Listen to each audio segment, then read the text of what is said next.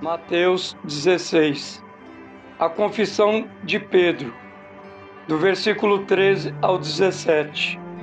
E chegando Jesus às partes de Cesareia de Filipe, interrogou seus discípulos, dizendo: Quem dizem os homens ser o filho do homem?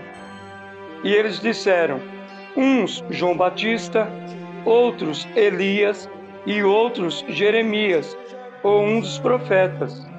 Disse-lhe Jesus: E vós? Quem dizeis que eu sou?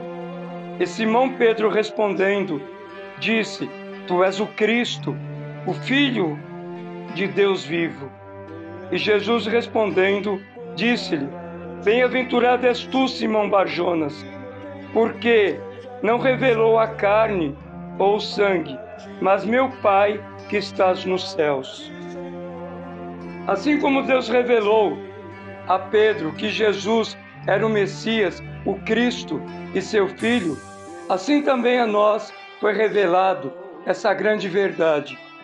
Por isso, assim como Pedro foi privilegiado e bem-aventurado com essa surpreendente revelação, também assim somos nós, bem-aventurados e privilegiados, pois Deus nos escolheu e nos deu o dom da salvação, por intermédio de Jesus Cristo, seu Filho, que se entregou como perfeito e derradeiro sacrifício, pois Jesus é único